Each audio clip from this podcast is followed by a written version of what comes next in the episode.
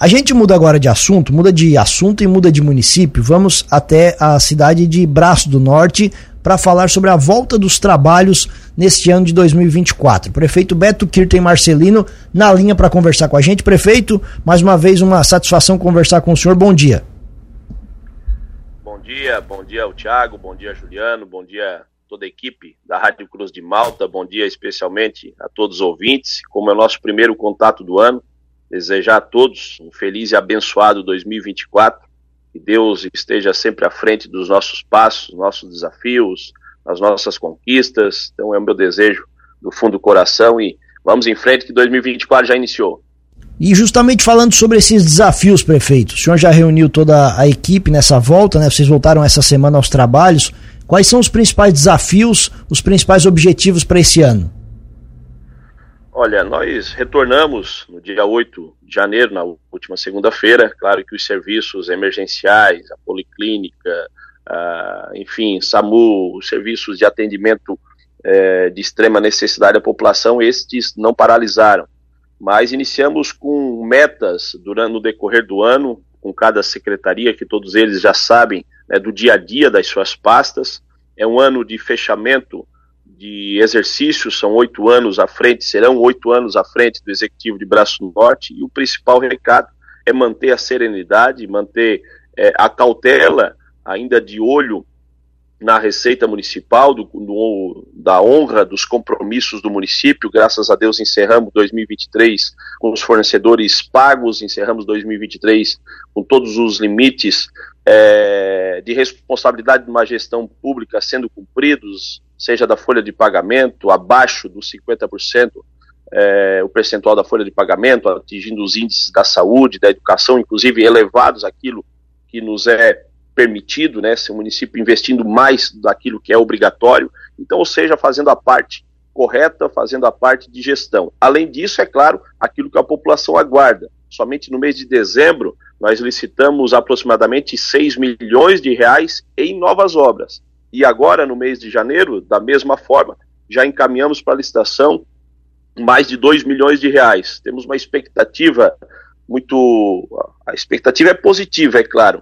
Uma linha de crédito de mais 20 milhões em novas obras já, já tramita na Secretaria do Tesouro Nacional e também compromissos que, devido a um bom relacionamento político com o governo do Estado, o nosso deputado Júlio Garcia, o deputado Ricardo Guide, acreditamos que vamos angariar em torno de mais 10 milhões de reais nos próximos dias, podemos dizer assim, os dois, três meses de início do ano, somando tudo isso, ainda no último ano, com oito anos de mandato, nós teremos uma expectativa aí de 30 a 40 milhões de reais em novas ações. Então, ou seja, muita obra para entregar, muita obra para iniciar, e para isso a, a, equipe precisa estar preparada, precisa estar engajada, motivada. Esse foi o principal recado desde quando iniciamos lá em 2017. Claro que tivemos mudança também na equipe, isso é natural, mas esta disposição de quem está representando, quem tem a confiança do governo, ela tem que estar em alto nível, que é isso que a população nos, nos aguarda, a população espera e confiou por duas vezes a esta gestão. Isso foi uma alta da reunião. E a outra, é claro, iniciando gradativamente. Iniciando, já iniciamos a colônia de férias, isso é muito importante para as famílias né, que trabalham e principalmente neste recesso escolar. Saímos de uma é, um centro de educação infantil para três e ontem fiz a visita em, em um deles, muito crianças muito bem atendidas, alimentação saudável, equilibrada por nutricion, nutricionistas. É, da mesma forma, a retomada da Secretaria de Infraestrutura, nossa malha viária não pavimentada, principalmente no interior, está um pouco castigada devido à sequência das chuvas. Isso foi mais uma, uma meta traçada na Secretaria de Infraestrutura. E, enfim, seguiremos. Tenho certeza que teremos um ano abençoado, um ano de conquistas, como eu acabei de citar, de novas conquistas, apesar do grande pacote já de investimentos que temos no nosso município. E assim seguiremos, com cautela, com responsabilidade, com serenidade, de olho na receita, de olho nos compromissos, mas nunca deixando de avançar. Esse é o segredo e, e com certeza, o principal recado a toda a nossa equipe. Prefeito, sobre o relacionamento com o governo do estado, que você até citou aí na, na resposta, durante algumas oportunidades você demonstrou a sua insatisfação com o governo do estado por conta da falta de repasses de recursos. Essa situação já está normalizada? Os repasses aí para o município de Braço do Norte estão dentro do esperado, dentro do cronograma? Eu posso dizer que sim. Posso dizer que sim. Nós tivemos, e eu tenho certeza que não foi somente o prefeito de Braço Norte, no decorrer de 2023, né, daqueles recursos que é, nós tivemos sim um atraso significativo nos pagamentos dos convênios já realizados. Nós tivemos cancelamento de portarias de convênios realizados, de portarias publicadas e que não tiveram seu primeiro pagamento. Então, até ajustar tudo isso, foram praticamente nove meses. É, a angústia foi sim é, é, é relacionada a essa situação. Você não conseguir dar resposta para a população, para as empresas que cobravam o município e todas elas com razão, a população e as empresas. E com isso, naturalmente, uh, angustia os gestores públicos. Após esse, esse período, é claro que fomos conseguindo sanar obra por hora, obra, recursos foram sendo depositados, nós encerramos o mês de 2020, o ano de 2023, como por exemplo, a obra de Pinheiral Rio Fortuna com 4 milhões depositados, estão em contas. Já fizemos ontem reunião com todas as empresas que possuem obras conosco, então, da responsabilidade do cronograma é, de execução, da pontualidade da entrega, enfim, acertando, ajustando cada detalhe, porque nós temos pressa. Pressa não somente por ser o último ano de mandato, mas principalmente de entregar estas obras à população. Então, posso dizer que tivemos sim, de setembro a dezembro, um avanço significativo no, na honra do governo do Estado com os pagamentos dos convênios, como também de novos convênios. Nós conseguimos ainda viabilizar mais 5 milhões em novos convênios. Tivemos também esta, esta, esta grata surpresa, esta notícia maravilhosa que, é claro, é, é, é, é dividimos com a população de Braço Norte. Deixo aqui a minha gratidão ao governo do estado pelo atendimento ao nosso município que tivemos no final do ano passado. Automaticamente, também quero aqui credenciar e agradecer a excelente intermediação, o respeito que o deputado Júlio Garcia possui ao governo do Estado. Este sim foi o grande interlocutor das nossas dificuldades e conquistas, como eu acabei de citar. Deixo aqui registrado e é dessa forma né, que a gente vai trabalhando. Agora a expectativa já no mês de fevereiro é a Brasília, é o período que os deputados federais e senadores têm para a indicação das suas emendas uh, do valor, é, para qual área e para qual município. Então lá estaremos brigando novamente e lutando justificando a necessidade de investimentos no nosso município, e o, campeão de recursos, não falo isso para para puxar a sardinha para o meu lado, quem me conhece sabe, mas principalmente por ser justo. O deputado Ricardo Guedes, somente no ano 2023, nos encaminhou mais de 5 milhões de reais através das suas emendas individuais. Deixo aqui registrado, eu tenho certeza, não somente o deputado Ricardo Guide, como os demais deputados que nos ajudaram, nós teremos também estas, estas boas notícias para dividir com a população de Braço Norte.